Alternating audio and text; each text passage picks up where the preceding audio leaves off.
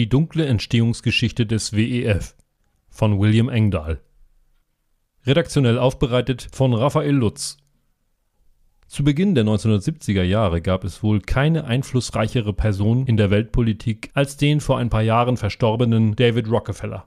Er war damals Vorsitzender der Chase Manhattan Bank Internationale Kreise, die direkt mit David Rockefeller verbandelt waren, hatten Anfang der 1970er Jahre mehrere Eliteorganisationen und Denkfabriken gegründet. Dazu zählten der Club of Rome, der Club der 1001, der eng mit dem World Wildlife Fund verbunden ist, die Stockholmer Konferenz der Vereinten Nationen und die Trilaterale Kommission von David Rockefeller, auch bekannt als Weltumweltkonferenz. Zu erwähnen ist in diesem Zusammenhang auch die Studie Grenzen des Wachstums, die vom MIT verfasst wurde. 1968 gründete David Rockefeller zusammen mit Aurelio Pichet und Alexander King den Club of Rome, eine neomalthusianische Denkfabrik. Aurelio Pichet war kein Unbekannter. Er war leitender Angestellter des Autokonzerns Fiat, der sich im Besitz der mächtigen italienischen industriellen Familie Agnelli befand. Gianni Agnelli war ein enger Freund von David Rockefeller er war Mitglied des Internationalen Beratungsausschusses von David Rockefellers Chase Manhattan Bank. Agnelli und David Rockefeller waren seit 1957 eng befreundet.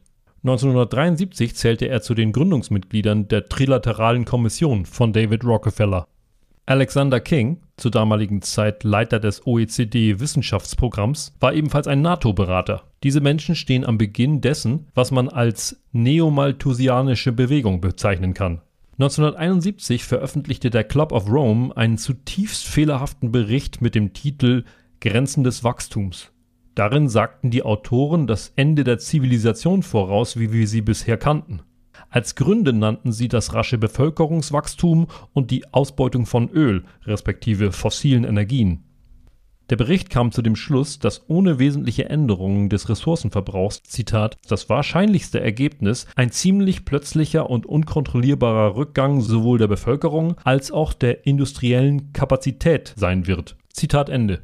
Der Bericht basierte auf gefälschten Computersimulationen, die eine Gruppe von MIT-Informatikern verantwortet hatte. Sie machten die kühne Vorhersage, Zitat, wenn die gegenwärtigen Wachstumstrends bei der Weltbevölkerung, der Industrialisierung, der Umweltverschmutzung, der Nahrungsmittelproduktion und der Erschöpfung der Ressourcen unverändert anhalten, werden die Grenzen des Wachstums auf diesem Planeten innerhalb der nächsten 100 Jahre erreicht werden. Zitat Ende. Das war 1971.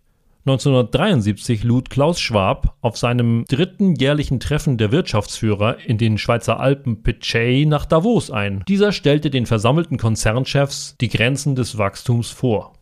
1974 erklärte der Club of Rome, Zitat, die Erde hat Krebs und der Krebs ist der Mensch. Und weiter, die Welt steht vor einer beispiellosen Reihe von ineinandergreifenden globalen Problemen. Dazu zählen Überbevölkerung, Nahrungsmittelknappheit, Erschöpfung nicht erneuerbarer Ressourcen, Umweltzerstörung und schlechte Regierungsführung. Zitat Ende. Die Organisation argumentierte wie folgt. Zitat eine horizontale Umstrukturierung des Weltsystems ist notwendig und damit auch drastische Veränderungen in der Normenschicht, das heißt im Wertesystem und in den Zielen des Menschen. Nur so könnten Energie, Nahrungsmittel und andere Krisen gelöst werden. Zitat Ende. In seinem Bericht von 1974 Mankind at the Turning Point argumentierte der Club of Rome weiter. Zitat, die zunehmende Interdependenz zwischen Nationen und Regionen muss sich in einer Abnahme der Unabhängigkeit niederschlagen. Jetzt ist es an der Zeit, einen Masterplan für ein organisches, nachhaltiges Wachstum auszuarbeiten. Zitat Ende. Das war die frühe Formulierung der UN-Agenda 21, der Agenda 2030 und des Great Reset 2020. Der bei weitem einflussreichste Organisator von Rockefellers Nullwachstum-Agenda in den frühen 1970er Jahren war Maurice Strong. Strong war ein langjähriger Freund von Rockefeller und ein Mann, der Milliarden im Ölgeschäft verdient hatte. Der Kanadier Strong war einer der wichtigsten frühen Verbreiter der wissenschaftlich gefälschten Theorie, die besagte, dass die vom Menschen verursachten CO2-Emissionen einen dramatischen und sich beschleunigenden globalen Temperaturanstieg verursachen, der den Planeten bedroht. Strong warb als Vorsitzender der Weltumweltkonferenz 1972 für die Agenda der Bevölkerungsreduktion und der Senkung des Lebensstandards auf der ganzen Welt. Begründung: damit, Zitat, die Umwelt zu retten. Zitat Ende. Strong erklärte seine radikale ökologische Agenda wie folgt. Zitat, ist die einzige Hoffnung für den Planeten nicht der Zusammenbruch der industrialisierten Zivilisationen? Liegt es nicht in unserer Verantwortung, dies herbeizuführen? Zitat Ende. Genau das geschieht jetzt unter dem Deckmantel einer angeblichen globalen Pandemie. Dass genau Strong die UN-Initiative leitete, um die entsprechenden Umweltmaßnahmen umzusetzen, war merkwürdig. Dies allein schon deshalb, weil er durch die Ausbeutung von Öl ein beträchtliches Vermögen gemacht hatte. Der Kanadier Strong lernte David Rockefeller 1947 kennen, als er gerade die Highschool abgebrochen hatte. Von dem Moment an war seine Karriere aufs engste mit dem Netzwerk der Rockefeller-Familie verbunden. Dank der Freundschaft mit David Rockefeller erhielt Strong im Alter von 18 Jahren eine Schlüsselposition bei der UNO unter dem UN-Schatzmeister Noel Monod. Die Gelder der UNO wurden von Rockefellers Chase Bank verwaltet. Dies war typisch für das Modell der öffentlich-privaten Partnerschaft, das Strong in der Praxis anwandte. Privater Gewinn durch öffentliche Verwaltung. Strong war in den 1960er Jahren Präsident des riesigen Montrealer Energiekonglomerats und Ölkonzerns Power Corporation, das damals dem einflussreichen Paul Desmarais gehörte. Laut der kanadischen Rechercheurin Hélène Devar wurde die Power Corporation immer wieder dazu missbraucht, Kampagnen ausgewählter kanadischer Politiker zu finanzieren, darunter auch für Pierre Trudeau, dem Vater des Davos-Schützlings Justin Trudeau. 1971 wurde Strong zum Unterstaatssekretär der Vereinten Nationen in New York und zum Generalsekretär der Weltumweltkonferenz ernannt im selben Jahr gelang es ihm, Treuhänder der Rockefeller Foundation zu werden, die den Start der Weltumweltkonferenz finanzierte. In Stockholm ist zu dieser Zeit zudem das Umweltprogramm der Vereinten Nationen mit Strong an der Spitze gegründet worden. 1989 schaffte es Strong als UN-Generalsekretär Leiter der UN-Konferenz für Umwelt und Entwicklung 1992, Rio Earth Summit II, zu werden. Als solcher beaufsichtigte er die Ausarbeitung der UN-Ziele für eine nachhaltige Umwelt. Diese können als eine Art Vorläufer der Agenda 21 für nachhaltige Entwicklung angesehen werden, die die Grundlage für Klaus Schwabs Great Reset bildet. Unter seiner Herrschaft ist auch der Ausschuss für Klimaänderungen IPCC der UN eingerichtet worden. Strong der auch Vorstandsmitglied des WEF in Davos war, hat dafür gesorgt, dass Schwab als wichtiger Berater für den Erdgipfel in Rio 1992 fungierte. Als Generalsekretär der UNO-Konferenz von Rio gab Strong auch einen Bericht des Club of Rome in Auftrag. Die erste globale Revolution. Autor des Berichts war Alexander King. Er gab später zu, dass die Behauptung der globalen Erwärmung durch CO2 lediglich eine erfundene List war, um Veränderungen zu erzwingen. Zitat Der gemeinsame Feind der Menschheit ist der Mensch. Auf der Suche nach einem neuen Feind, der uns vereinen könnte, sind wir auf die Idee gekommen, dass Umweltverschmutzung, die drohende globale Erwärmung, Wasserknappheit, Hungersnöte und ähnliches dazu passen würden. All diese Gefahren werden durch menschliches Handeln verursacht. Sie können nur durch veränderte Einstellungen und Verhaltensweisen überwunden werden. Der wahre Feind ist also die Menschheit selbst. Zitat Ende. Tim Wirth, der Delegierte von Präsident Clinton in Rio, sagte dasselbe.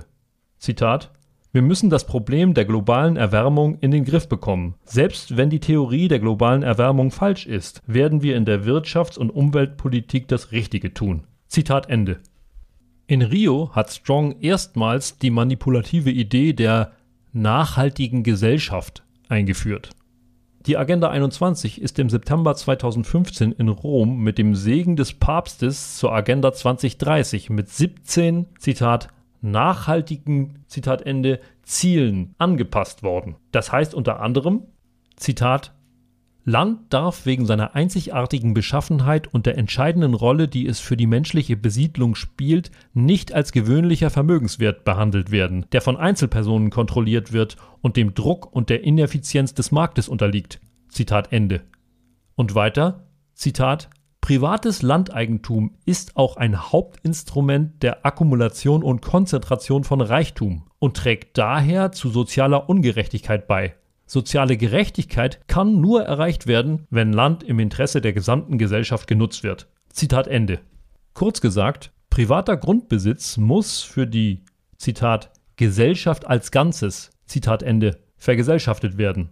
Eine Idee, die schon zu Zeiten der Sowjetunion bekannt war. Sie stellt ein Schlüsselelement des Great Reset dar. In Rio sagte Strong 1992, Zitat, es ist klar, dass der gegenwärtige Lebensstil und die Konsummuster der wohlhabenden Mittelschicht nicht nachhaltig sind. Zitat Ende. Strong hat seinen eigenen Aufruf nicht beherzigt. Was Strong seinen Umweltverbündeten in Rio nicht erzählte, er war es, der auch die Colorado Land and Cattle Company von dem saudischen Waffenhändler und CIA-Mitarbeiter Adnan Khashoggi gekauft hatte. Zur damaligen Zeit war Strong maßgeblich an der Umwandlung der UNO beteiligt. Die Organisation sollte künftig ein Vehikel dafür sein, einen neuen globalen technokratischen Faschismus durchzusetzen. Dieser Faschismus sollte sich düsteren Warnungen vor der Auslöschung des Planeten und der globalen Erwärmung bedienen und gleichzeitig die Verschmelzung von Regierungsbehörden mit der Macht von Unternehmen vorantreiben, um unter dem betrügerischen Deckmantel der Nachhaltigkeit eine nicht gewählte Kontrolle über so ziemlich alles auszuüben.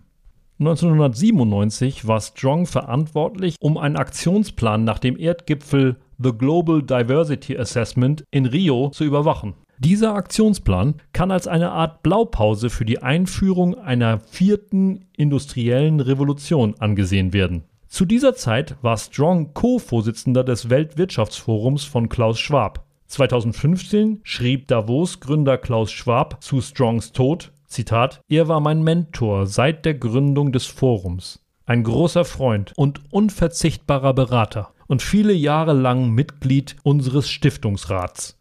Zitat Ende.